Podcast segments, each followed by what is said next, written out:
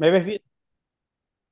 Estamos con Fernando Presti porque también nos interesa qué pasa en el fútbol argentino. Obviamente vamos a hablar del Mundial y otras cosas más.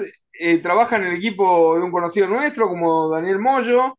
Hace poco vimos un Twitter de él eh, por su ingreso también a Radio del Plata. Fernando, ¿cómo estás eh, a horas de, de este Mundial que se nos viene? ¿Cómo andás, Gustavo? Un placer estar con vos. Eh, bien, con la expectativa lógica cada vez que, se llega un evento de tamaña magnitud como es el Mundial de Fútbol, ¿no? Todos quienes nos preparamos, yo por lo menos hace 28 años que me dedico al periodismo deportivo, cuando llega este evento uno lo ve con expectativa, no quizás con el fanatismo que ves alrededor tuyo, pero sin ningún tipo de dudas, este, me da la sensación que se viene un mundial muy particular por muchas características, ¿no? Ya desde el vamos, eh, en pleno noviembre, diciembre, disputar una Copa del Mundo ya hace que sea algo distinto, ¿no? Que sea algo diferente, pero no deja de ser una gran expectativa, sobre todo por esta selección que después de mucho tiempo, una opinión personal, tiene una comunión especial con la gente. Y Sí. hacía mucho que no había. No sé qué opinas vos, Gustavo. Y yo le decía a muchos colegas que yo lo vi a Messi hace 11 años aquí en Santa Fe cuando se disputó la Copa América y, y hablaban todos de las náuseas que él decía que tenía dentro de la cancha y todo lo demás y uno vio que algo, algo mentalmente le pasaba y ahora obviamente que estamos viendo al Messi que a muchos le daba envidia, eh, el Messi de, de, del Barcelona es lo más parecido a lo que estamos viendo actualmente y bueno, Sí, eso es otra cosa. y además, lo, además de lo futbolístico, lo que ha madurado como, como él, como persona, como jugador, es lógico. Ya está, eh, nos duele a todos decirlo, pero ya está más cerca del retiro que de seguir jugando. Y esa maduración que tiene como persona se trasluce en el campo de juego, porque hoy uno puede observar más allá de los, este, de los documentales y de lo que pueden decir los colegas, uno ya puede observar como hincha que es el líder. Hoy sí es el líder que uno siempre pretendió de Messi y que capaz él no lo sentía. Hoy sí lo siente. Después veremos los resultados. Pero hoy sin ningún tipo de dudas que Messi es el líder que todo, todo el hincha argentino quería. Bueno, y hablando de hincha, vos sos, porque el otro día hablábamos con Daniel Moyo y decía que algunos se esconden atrás de Boca. ¿Vos sos hincha de Boca y hincha de la selección también? No, soy, soy hincha de Boca, pero no de la selección. No soy hincha de la selección. Porque eh, mi trabajo hace que este, sea más objetivo con el tema de selección. No, nunca fui hincha de la selección. Está el deseo de que le vaya bien, está el deseo de que sea campeona. Este, eh, cuando era más chico sí era hincha de la selección, en la época del Diego. Yo tuve la suerte, la suerte tremenda de ser contemporáneo haber visto lo mejor que vi en mi vida, que fue la selección del 86, porque más allá de que Maradona era astronómico, era un barrilete cósmico y había llegado a la cúspide del mundo, eh, tenía un equipo atrás tremendo. Y además con, una, con un quilombo interno terrible porque llegaba a México bastardeada, este, con una eh, crítica tremenda, tremenda, tremenda, y sin embargo Vilar y sus muchachos se pusieron el overall y empezaron a jugar de una manera eh, tremenda y vimos a, a, Maradona que terminó siendo lo que es, ¿no? Este, una leyenda, una leyenda del fútbol. Eh, ¿Y cómo estás viendo el periodismo deportivo de hoy? No lo estoy viendo bien, lo veo bastante bastardeado, una profesión que se ha bastardeado mucho.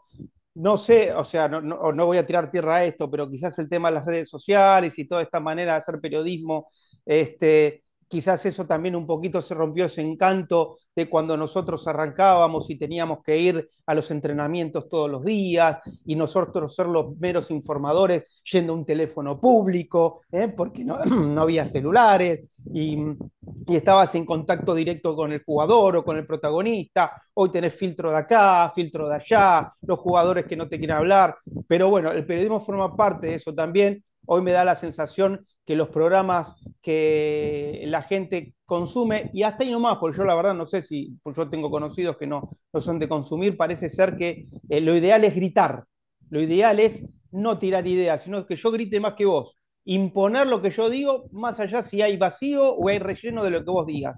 Y eso a veces te hace saltar, este, como en el juego de la OCA, espacios y llegar de otra manera a ser conocido, a ser famoso, a viajar. Eh, qué sé yo, vengo de otra escuela, yo, Gus, vengo de la escuela de Ricardo Ruiz, de Ricardo Ciocia, para mí fueron maestros, Fernando Niembro, eh, tipos con los que uno tenía que aprender sí o sí, sí o sí. Y creo que hoy, eh, insisto, esa, esas cosas que nosotros cuando arrancábamos hoy prácticamente no existen. Eh, lo nombraste a Niembro y a, Ricardo Ruiz, y la otra vez contaban una anécdota, no, sé si el Bocha Flores o alguien por allí que, le, decía que, eh, eh, creo que en San Lorenzo, que tenían que treparse un alambrado sí o sí, porque Niembro les pedía la nota sí o sí, había que conseguirla como, como sea. Olvídate, aprendías, era, era el servicio militar de periodismo deportivo con Niembro era así, te vos no venías con algo, pero escúchame, miren, eh, Fernando, mire que la, semana que viene estoy vacaciones, los periodistas no se toman vacaciones, te decía. No una cosa de loco, era así. Y sí, si no le venías con lo que te pedía, eh, sí, directamente te lo hacías saber al aire, o te lo hacías saber este, detrás del micrófono, pero, pero sí, era, era aprender de prepo, era aprender este, para buscar lo que te pedía y también era orgullo propio, ¿no? También era algo propio, de conseguirlo, de querer conseguirlo. Mira, mi primer, yo me, recibí en la primera camada del periodismo deportivo en la escuela de él, de él que tenía con, Marcelo Araujo. Este, yo me recibí con Gustavo López, con, Martín Lieberman, eh, con eh, Raúl Rivelo, uno de los grandes productores que ha tenido eh, el periodismo deportivo, que tiene, ¿no? Porque sigue trabajando. me acuerdo que estaba, Walter Zafarian estaba como es una especie de coordinador, Ricardo Ruiz, estaba Gastón Recondo, no, no, uno aprendía y se rodeaba de, mucha gente que hoy es conocida. Y, vos sabés que eh, la primera nota que conseguí, porque él tenía radio, yo tenía radio con él, pero me dice, tenés que traer una nota, nota. ¿Sabés cuál fue la primera nota que conseguí? Lo esperé eh, eh, a la salida de un evento paradito hasta que no salió, no, con mi grabador no, no me moví, César Luis Menotti, sabiendo sabiendo que él estaba en las antípodas, miembro estaba en las antípodas de Menotti. Y sin embargo me quedé, se la traje, me miró con una cara, me lo trajiste a Menotti, perfecto. Y fue mi primera buena nota. César Luis Menotti. Te juro que... Y bueno, eso es lo que aprendí. Desde el primer, desde el primer momento aprendí que había que conseguir, si laburabas para él, conseguirlo mejor. Si no, era complicado. Eh, ¿Vos crees que a Niembro eh, muchos eh, utilizaron el conflicto que tuvo con la política para no reconocerle que cambió el periodismo deportivo al mediodía con la, con la voz del fútbol? No, no, no, no, me parece que es al revés, Gus. Me parece que el problema lo tuvo Fernando en involucrarse en la política. La política es un terreno muy fangoso, muy fangoso, muy complicado. Yo tuve la posibilidad también de trabajar a lo largo de mi carrera un montón de cosas. Entre otras cosas, me cambié de vereda y tuve que laburar, después de que me fui de Fox Sports, eh, como hombre de prensa, de comunicación, trabajé para una consultora, y ahí aprendí también a lo que es la política, trabajé para campañas políticas, es muy complicada, es muy difícil, si te querés meter en la, política, tenés que estar impoluto, inmaculado, porque si no tenés nada, te lo inventan.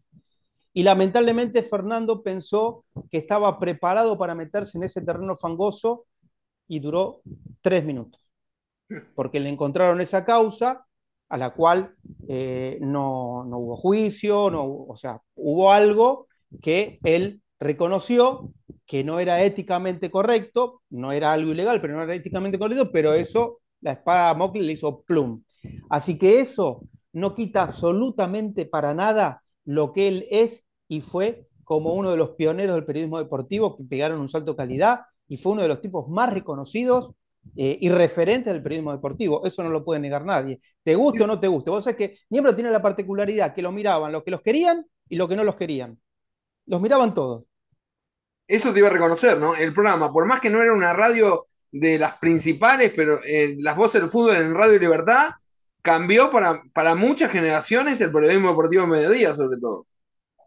Exactamente, y él ahí empezó a tomar su lugar, su bastión, su, su, momento, además ayudado también por, por, su carrera, otra política, ¿no? Cuando él fue secretario de medios, trabajó para el gobierno de Menem, ahí también un poco lo catapultó a tener un poquito más de nombre, pero se instaló al mediodía, después con, de una, con Niembro, en Radio La Red, yo ahí tuve la posibilidad de trabajar con él eh, muchísimos años, cuando la radio era toda deportiva, Radio La Red, eh, y él se instaló. Y eso también lo catapultó cuando aparece Fox Sport, allá por el 96, 97.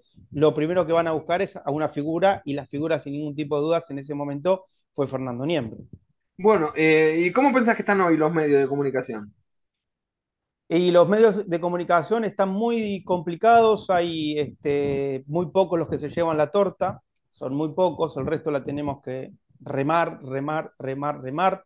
En lo que es radios, eh, acá por lo menos las radios de Capital y Gran Buenos Aires, eh, son una o dos las que están, dos o tres, ahí está, que están bien, el resto siempre salen de un problema al otro, si no la compra un grupo y la vacía la compra el otro, va, pasan de mano en mano, pero eh, los medios los, han liquidado bastante. En lo que es radio y en lo que es televisión y, televisión por cable, para nuestro rubro, que es el periodismo deportivo, está, está todo abarcado en dos medios. El resto este, no, prácticamente está de relleno el periodismo deportivo, pero para poder hacer algo tenés que estar en dos, en ESPN o tenés que estar en TIC. El resto complicado. Bueno, te vuelvo a meter un poco en el mundo Boca. ¿Te alegra que hayan querido hacer como transmisiones por YouTube de Boca y no, hayan tenido éxito y que la gente lo siga eligiendo eh, a ustedes o otra competencia que no es eh, eh, el oficialismo de unos chicos de Boca que han salido por el canal oficial de YouTube? ¿Cómo lo ves? A ver, el, tema de, como dije recién antes, el tema de los monopolios para nada me, me, agradan, me gustan, como recién el punto anterior que te di el ejemplo de los medios.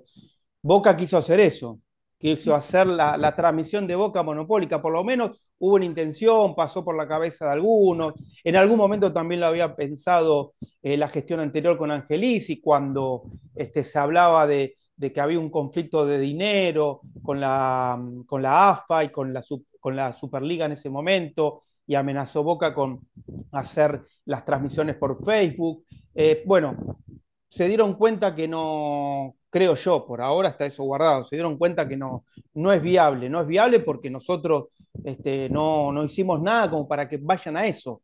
Y Boca, la verdad que sinceramente, si era para generar más dinero, la verdad que Boca se tendría que preocupar en otras cosas para generar más dinero, ¿no? La camiseta no tiene sponsor, eh, a veces este, los negocios que se manejaban antes no llegan, porque mira que Boca le vaya bien o le vaya mal deportivamente, creo que es el único club que le llegan los negocios por todos lados.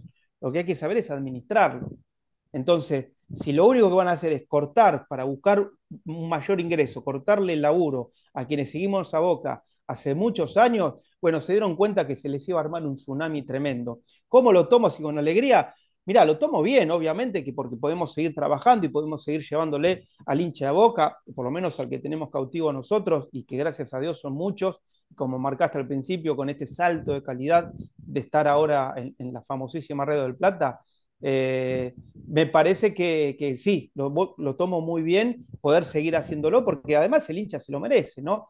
Porque si lo que quieren es rentar las transmisiones de Boca, y hay muchos hinchas, es el, pueblo más popular es el de Boca. Vos te pensás que van a poder pagar, no, a veces no pueden pagar eh, un cable, no pueden pagar un pedazo de carne y van a pagar para ver a Boca. Hay que tratar de, ser un poquito más flexible y esta gente a veces se, va de mambo, ¿viste? Pero por suerte volvió todo a la normalidad por ahora, ¿no? Por ahora. Uh, yo te decía porque también la crearon la transmisión de Boca de los partidos de fútbol y las previas, la hicieron igual por YouTube con los chicos jóvenes, pero obviamente eh, siguen las transmisiones tradicionales eh, de Boca que estaban anteriormente.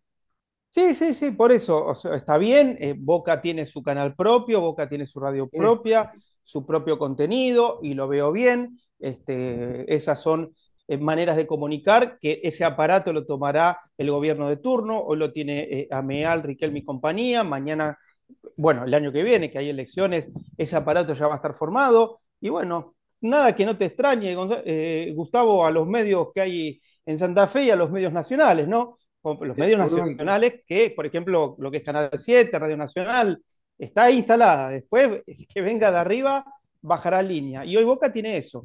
Mientras no cercen en la posibilidad de laburo al resto, que sigan para adelante, lo veo bien. Eh, Ibarra, ¿qué opinión te merece?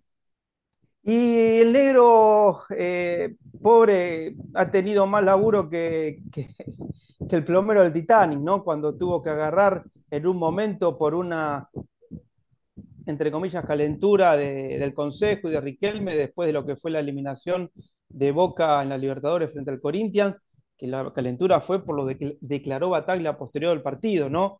No hubo ningún tipo de miramientos, eh, no hubo ningún tipo de concesión, ningún tipo de derecho de réplica.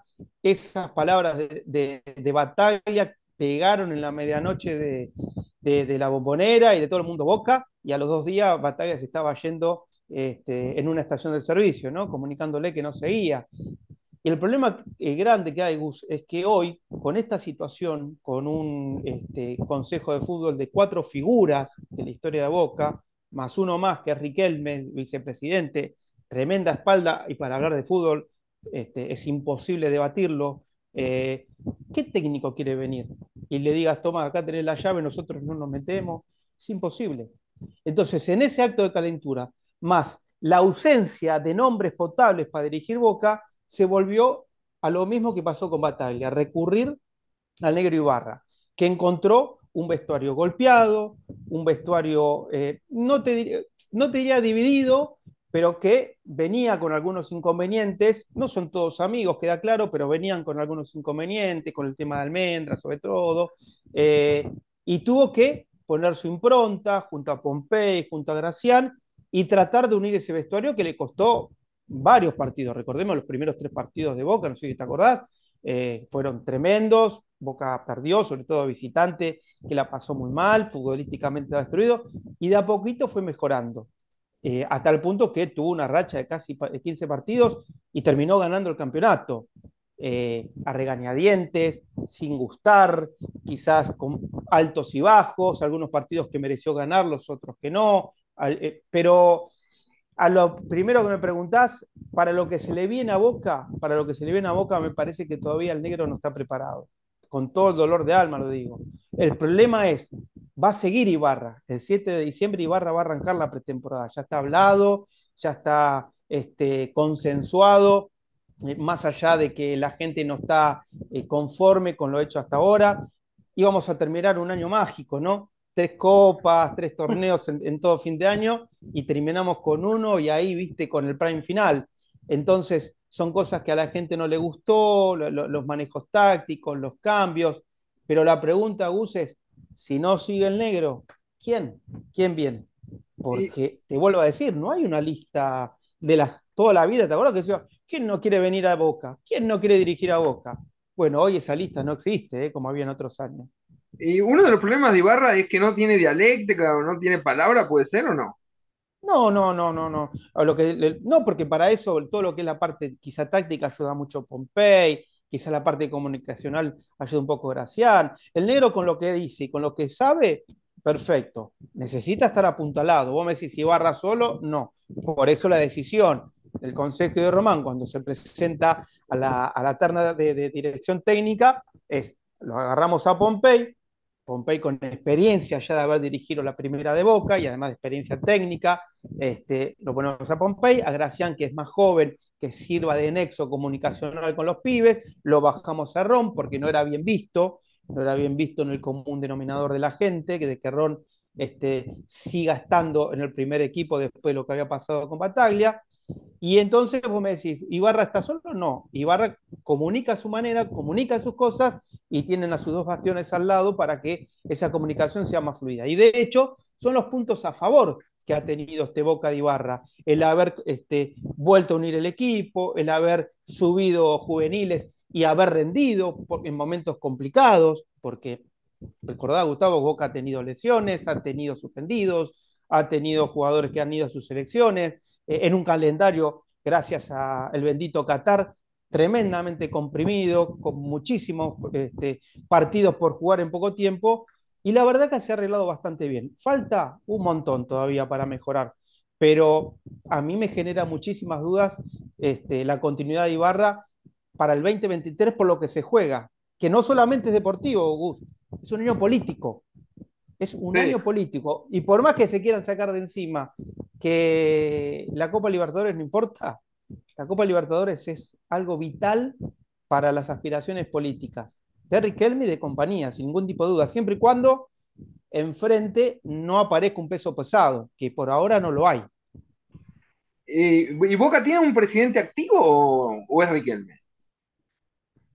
Boca tiene un presidente que está más para, quizás para la parte más protocolar, quizás la parte más este, eh, de relaciones públicas, a la hora de poner quizás la firma, porque es el presidente, para eso y para ver el tema de la cerca del club, con sus colaboradores, los números, para eso. El tema futbolístico solamente lo maneja Riquelme y en consejo. Si eso, si eso te sirve de respuesta para lo que es un club de fútbol como es Boca, porque Boca es un club de fútbol, este, mirá, miralo de la manera que a vos te parezca, porque lo que importa es el fútbol. ¿Quién maneja el fútbol? Riquelme. Ameal y los otros eh, dirigentes nada tienen que ver con el fútbol.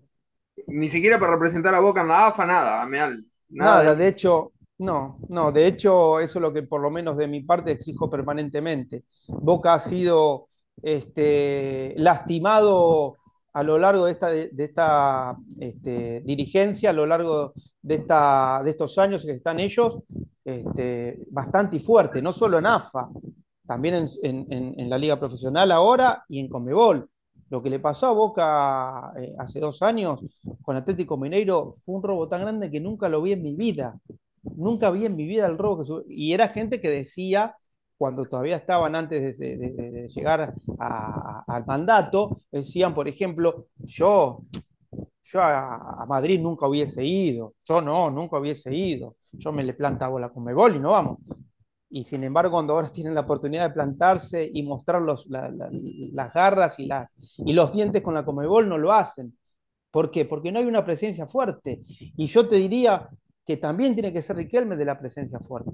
Para mí es la figura que eclipsa hoy y que no tiene ningún club del fútbol argentino, ningún club del fútbol argentino tiene una figura tan fuerte como tiene, como tiene Boca, como tiene Boca que tiene la posibilidad de tener a Riquelme para que esté en la liga profesional, para que esté eh, eh, en la Comebol. Eh, no te digo que le ponen la alfombra roja, pero cada vez que va, que va Riquelme, flashes, imágenes, miradas, yo no te digo que porque sea Riquelme le van a cobrar un penal, mal, un penal bien a Boca eh, o, o, lo van a favorecer a Boca, pero vos sabés, Gustavo, vos conocés esto. Hay presencias que conmueven, hay presencias que se insisten, se escuchan. Y eso es lo que le falta a Boca. Hoy no tiene presencia en ninguno de los frentes. ¿Pero necesita estar respaldado por títulos como logró Boca este año, Riquelme, o su sola presencia al hincha de Boca le alcanza? Mirá, mitad y mitad. Eh, los títulos los tiene, lo que pasa es que Riquelme también es esclavo de sus palabras. Riquelme en algún momento, cuando no era dirigente, dijo que una Libertadores equivale a 10 torneos locales. Entonces, eh, entonces, él, obviamente, que por más que lo reconozca, sabe que la Copa Libertadores es el punto clave para estar tranquilo de cara a las elecciones del 2023. Pero a la, a la vez tiene un plus particular que es, si en la vereda de enfrente no hay una figura que conmueva, llámese Tevez, llámese Mauricio Macri, hoy no se me ocurre ningún otro nombre, ¿no? Porque me dicen Pergolini, pero Pergolini creo que ya eh, ante la imagen de, de, de, del socio del hincha, después de lo que pasó, de no estar peleándola desde adentro y haber tirado la toalla al poco tiempo que entró, con razón o sin razón, después lo podemos discutir. Pero viste, cuando se fue Chacho Álvarez en su momento, también todo el mundo dijo, loco, hace seis meses que subiste y ahora te diste cuenta dónde estaba, bueno, con Pergolini pasó más o menos lo mismo. Eh, si no hay una figura que conmueva de frente, eh, en el frente Gus, me parece que no va a ser necesario ese título internacional. Eh, y con los títulos que tiene y con las otras cosas que también hay que reconocer, como te vuelvo a decir, la promoción de muchos juveniles, los torneos locales conseguidos, el, el haber apostado quizás a un club más de los socios, porque los socios según lo reconocen, algunos te lo dicen, otros no. Bueno, son puntos eh, importantes que hacen que hoy se muestre fuerte Riquelme de cara al 2023. Pero la fotografía de hoy es esta, la película va a continuar en el 2023 y habrá más informaciones para este boletín en base a las piezas que cómo se muevan, porque ya te digo, hablando con hombres del arco político de Boca, ya se están moviendo hace ratito, por la sombra, pero moviéndose. Y como hombre de fútbol, a la distancia, ¿qué opinión tenés? A Patronato no lo dejaban ir a, a jugar el torneo internacional. eh, casi lo querían sacar de la Libertadores, después que ganó la Copa Argentina.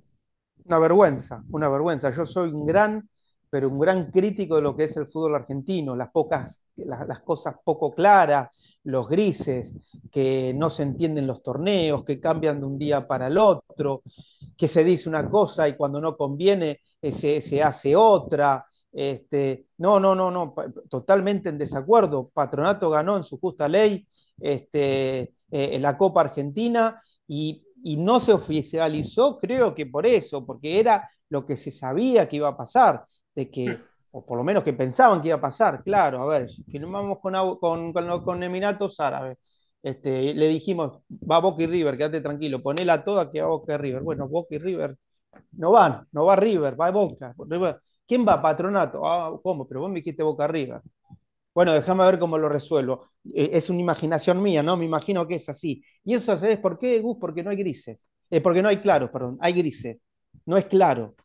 Entonces, Boca también forma parte de esos grises. Porque después se quejan de que, bueno, pero viste, ahora Boca tuvo que jugar una Copa de Campeón, un trofeo de campeones y Boca es el único campeón. Bueno, sí, tenés razón, es verdad. Boca ganó los dos campeonatos, o cambian el nombre del trofeo o dénselo a Boca.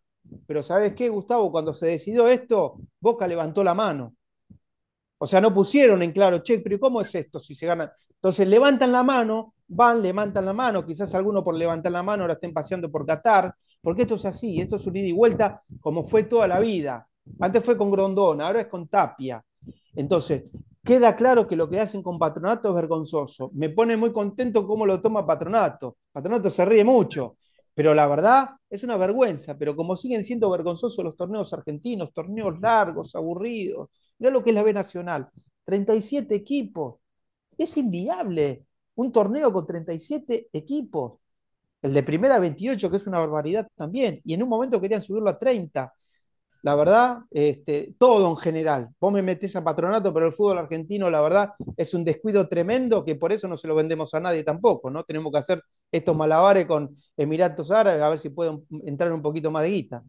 Y pero para vos, por ejemplo, el VAR, ¿son incapaces? Porque recién grabé con Chucky Vidalo y me dijo, ten en cuenta también que, está, eh, que hay apuestas por el VAR, cuántos minutos se demora y están jugando con el dinero. Entonces puede ser que también vaya por ahí yo soy un gran enemigo del VAR. Para mí es lo peor que le pasó al fútbol argentino. Es una tecnología que no sirve. ¿Por qué no sirve? Porque sigue siendo manejada por hombres y sigue habiendo determinaciones humanas. No es el ojo de halcón en el tenis o no es este, la imagen fija porque el juego te lo permite en el rugby, por ejemplo. Con el tema de comparar con otros equipos, eh, hemos cambiado el deporte, hemos cambiado el fútbol. Yo digo, bienvenida a la tecnología si la tecnología se acomoda al deporte se acomoda a lo que es el fútbol. No tiene que el fútbol o el deporte acomodarse a la tecnología. Y el fútbol ha cambiado. Ha cambiado en un montón de aspectos. Entonces, ¿qué vino a traer más justicia? Para mí no trajo más justicia. Sigue habiendo la misma justicia o injusticia que cuando había árbitros, cuando hay árbitros en el terreno del juego. De hecho, creo que hay más ahora. Hay más injusticia. ¿Sabes por qué? Porque producto a que los árbitros descansan en el bar, entonces a veces no se la juegan y no cobran, la dejan pasar. Entonces, este tema de las demoras, no, no, no sabía que Cherkis había hecho eso, pero es una vergüenza. El, deporte más dinámico del mundo, el más dinámico, no existe más dinámica en el fútbol, que en el fútbol, en cualquier deporte, fíjate. Y tener que estar cinco minutos así esperando a ver si entró, no, no entró, si fue offside, no fue offside. ¿Cómo vas a cobrar un offside en el bar porque la rodilla estaba adelantada? Sentido común, muchacho. Entonces lo que vino de esto es a que sea una PlayStation. Es un gran negocio esto. ¿eh? Me queda claro que es un negocio que le dijeron a Infantino, esto es lo mejor, no sabes cómo revoluciona. Lo cagaron, porque la verdad, el deporte cambió. Nos tenemos que mal acostumbrar a esto, pero yo no voy a bajar la guardia, Gustavo. Hasta que no desaparezca el bar, yo me voy a morir, porque no quiero saber nada con este. Además, no necesitas tecnología para ser justo. Acordate que se generó un spray en donde te marcaba la distancia de la barrera ¿eh? con una, con una este, eh, espuma loca. ¿Te acordás la espuma loca que había en los corsos? La espuma loca la que se usaban. ¿Para qué? Para determinar algo bien puntual, la distancia a la barrera que no la podían controlar. Ahora, como el negocio dejó de serlo y se pelearon algunos de la AFA y de la FIFA con el, con el dueño, con el inventor, no está más la espuma loca. Entonces te das cuenta que no pasa por querer buscar justicia en el fútbol. Pero esperás que en el Mundial, esperás que en el Mundial sea más rápido, obviamente, el VAR, ¿no? Sí, te vuelvo a decir, ojalá. Dicen que va a haber, hay, una tecnología mucho mejor que te marca en el instante el offside. Ahí sí, bienvenida, porque es como una especie de, ojo de halcón. Ahí sí la acepto. Si en el momento vos marcás, es offside. ¿Por qué? Por la pestaña, por el, bueno, listo, bancatela, es offside. Pero no podemos estar una hora mirando si es la rodilla, la rodilla, porque además la tecnología que tenemos nosotros Vos podés con el, con un, con, corriendo con, la bolillita, un cuadrito, un cuadrito más, un cuadrito menos, estás en offside o no estás en offside. Es así. Por eso es un par que tenemos nosotros que no, pero ahora no tiene la, corrección que seguramente se va a ver en, el Mundial. Ojalá que sea como te digo, que si todo se vea en el instante. Si se ve en el instante, me la banco un poco, pero si tenemos que estar cinco minutos mirando, no, no lo acepto de ninguna manera. Eh, hace un rato nombraste que tu primera nota fue con, se la llevaste a miembro de César Luis Menotti. ¿Sentís la misma pasión hoy haciendo vestuario eh, que en aquel momento? Sí, exactamente la misma. El otro día tuve la, chance de entrar al terreno de juego el día que salió Boca campeón y, me sentía un pibe de 20 años, te Voy a cumplir 51. Pero sí, sí, la misma pasión, las mismas ganas. A veces no tantos, a veces no tantos, a veces me cuesta por todo lo que te hablé cuando preguntaba de los medios, todo. Yo, tuve muchas chances eh, a lo largo de mi carrera muy buenas después por un par de decisiones personales, de las cuales no, me arrepiento, pero que no volvería a hacer, este, no me permitieron crecer y desarrollarme más en, lo profesional. Pero, y hoy veo, como te dije, no en una profesión bastardeada, en donde el que llega quizás lo hace de otra manera y éticamente distinto a lo que yo lo haría, eh, injusticias, qué sé yo. Eso a veces me baja un poco las ganas de seguir estando, pero después se me pasa y, sigo adelante. Además, esto me ha dado muchos amigos. El Bocha Flores, que lo nombraste es un gran amigo que me dio la profesión, el Turco a la Luz, este, gente también de otros deportes como Juan Locatelli, eh, y bueno, y toda la gente hoy de Boca de Selección, encabezado por Daniel Moyo, que, sí, que hay una, ya hay una relación de amistad y de compañerismo muy linda y que ellos aceptan también mi currículum y hace que, me pueda manejar eh, libremente, opinar y moverme y eso me hace estar tranquilo para seguir adelante. O sea que no te cambia nada, ser comentarista ser vestuarista no te cambia nada. No, jamás, no, no, no tengo anillos, pero si los tuviera no se me caen, para nada, no más mínimo. Relatar no, porque la verdad que nunca me puse a relatar, pero algún día si me dicen y le doy para adelante, no, no tengo problema. ¿Esperás algo en especial del 2023 por el fútbol argentino por ahí terminando la nota? Eh, no, la verdad que no. No, no. Del fútbol argentino no espero nada en especial. Nada en especial. Lo que siempre me preocupa es por mi país.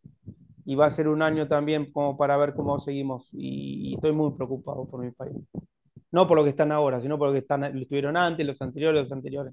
Me preocupa más eh, todo lo que está pasando alrededor que en el fútbol. El fútbol es un deporte y nada más que eso, pero vivimos en este país y la verdad que hay cosas que duelen y mucho y que, y que bueno, ahora que viene el Mundial a veces se tapan, se tapan y no, no, yo no trato de, de, aislarme de los problemas que tenemos. Así que no, futbolísticamente no espero nada. No, no, no, no. Sé que va a ser un año de mucho laburo, de torneos largos de nuevo, está la Copa Libertadores, la Copa Argentina, eh, eso me va a mantener entretenido, tengo otro laburo también, así que será un año de mucho, de mucho movimiento, pero futbolísticamente me parece que va a ser más de lo mismo. Eh, ¿Y la cancha de Boca está quedando chica? ¿Qué, ¿Qué, opinión tenés? La cancha de Boca sí, obviamente por la enorme cantidad de socios activos y encima tengo entendido que los adherentes van pasando a poquito a ser más activos. Sí, definitivamente quedó chica. Eh, igual no, no entra por la cabeza de nadie hacer un, un estadio nuevo. Ah. Sí hay que empezar a cumplir con las eh, promesas electorales que quedaron en la nada y con proyectos que son inviables, como es la ampliación. Quizás el proyecto más viable, pero a medida que la economía argentina se vaya devastando y destruyendo, es imposible, es ese proyecto esloveno que te hacía ganar unas cuantas butacas eh, eh, por arriba de la calle del Valle Iberlucea. Pero, pero lamentablemente, voy a decir algo que duele, pero si vos no le vendés el alma al diablo, eh, es imposible hacer una ampliación. Los vecinos hicieron eso. No, estoy, no es que esté de acuerdo, no, pero es la realidad.